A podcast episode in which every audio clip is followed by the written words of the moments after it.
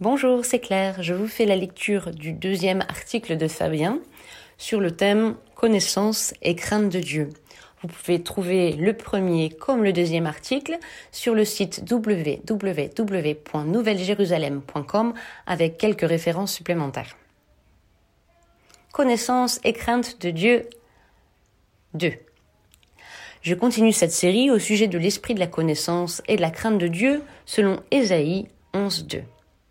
L'Esprit de l'Éternel reposera sur lui, esprit de sagesse et de discernement, esprit de conseil et de puissance, esprit de connaissance et de crainte de l'Éternel. Émerveillement et tremblement.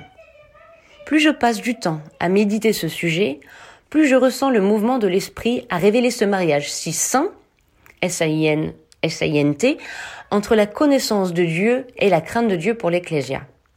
C'est comme un tuteur revigorant et je dirais même redressant dans ma relation personnelle avec Yahweh.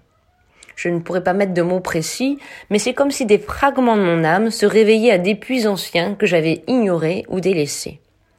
Personnellement, l'accueil de l'esprit de crainte de l'éternel m'ouvre un horizon de l'adoration de Dieu que je crois, avec honnêteté, avoir perdu avec les années.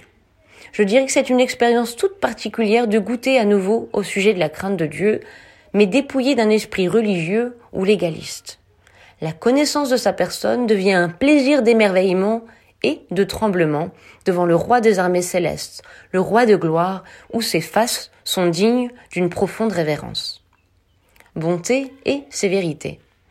Dieu se laisse bien souvent approcher de la façon dont notre cœur le recherche.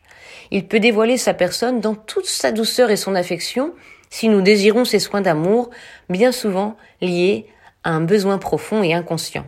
C'est bien légitime et sûrement récurrent dans notre cheminement. Et il peut se révéler comme le Seigneur de tout, le Dieu des armées, El Tsebaot. Et même si la fondation d'amour demeure dans notre engagement de son royaume, l'expérience de sa majesté éclatante et terrifiante est bien réelle. Je suis en chemin, le but n'est pas de grossir les prémices de cette communion. Mais il est certain que notre être intérieur est impacté et redressé d'une manière très différente de l'approche tendre et douce de Yahweh. L'esprit de crainte de l'Éternel, dans la recherche de son enseignement pratique, nous conduit à découvrir et à connaître le mystère de Dieu à travers son amour et sa bonté, et aussi à travers ses jugements et sa sévérité. Ces deux facettes ne sont pas opposées l'une à l'autre, ni incompatibles, elles sont au contraire un équilibre divin que produit l'esprit de connaissance et de crainte de Dieu. Notre âme répond spontanément à travers une harmonie saine dans ces deux sphères entremêlées du royaume des cieux. Nous apprenons que notre identité et maturité de fils et filles se développent dans la bonté et la discipline de Yahweh. Plus nous l'accueillons et l'acceptons rapidement, plus la croissance dans la maturité de Christ est effective. Hébreux 12, 28.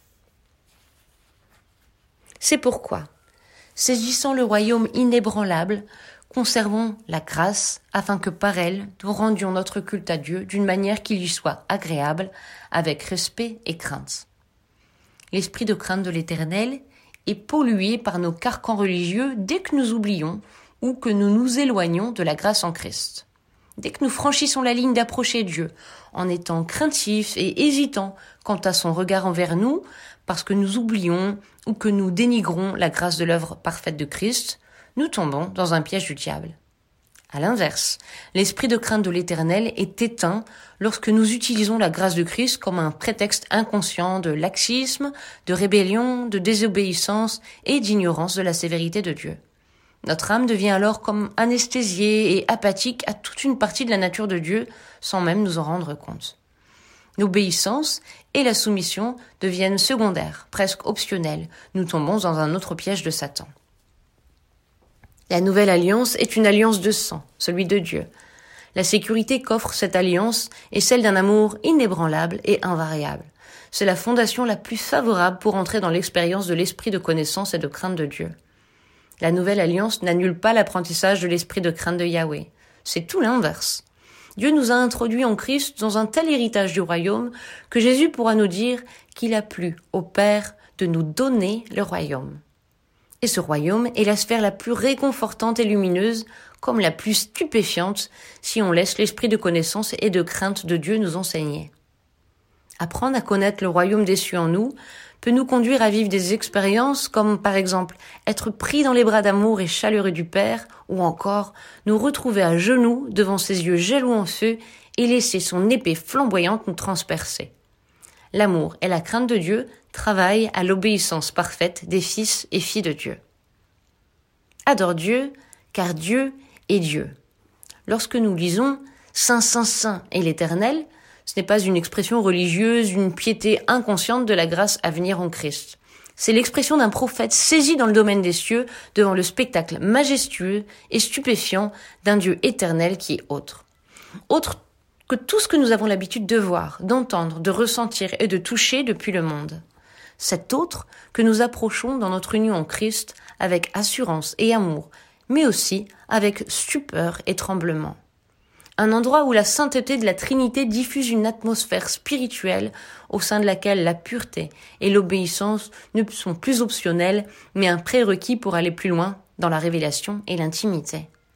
Là où le don de sainteté que nous avons déjà reçu en Christ est stimulé en nous au point qu'il devient notre désir brûlant. Je crois intimement que ce processus provient de l'infusion de l'esprit de connaissance et de crainte de l'éternel.